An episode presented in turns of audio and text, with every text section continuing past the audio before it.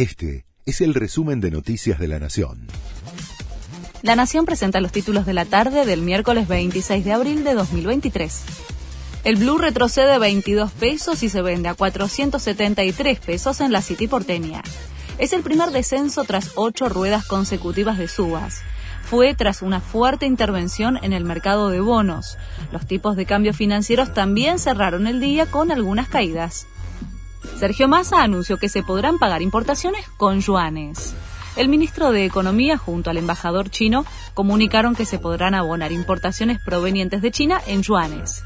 Esto mejora la perspectiva de reservas de la Argentina en términos de reservas netas, afirmó Massa. Autorizan aumentos en las cuotas de los colegios privados en la provincia de Buenos Aires. El alza que autorizó Axel Kisilov a pedido de la Asociación de Institutos de Enseñanza Privada de la provincia de Buenos Aires va a regir desde mayo.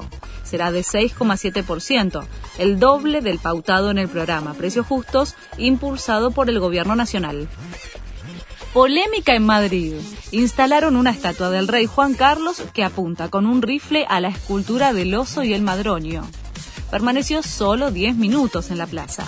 El objetivo fue ridiculizar al monarca emérito, a quien le gusta cazar animales.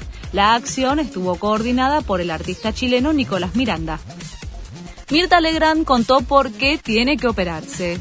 La conductora de 96 años dijo que el martes próximo le van a colocar un marcapasos de última generación para controlar su ritmo cardíaco. La operación es ambulatoria y la hace según recomendaciones de sus médicos y a raíz de los stents que tiene desde hace un tiempo.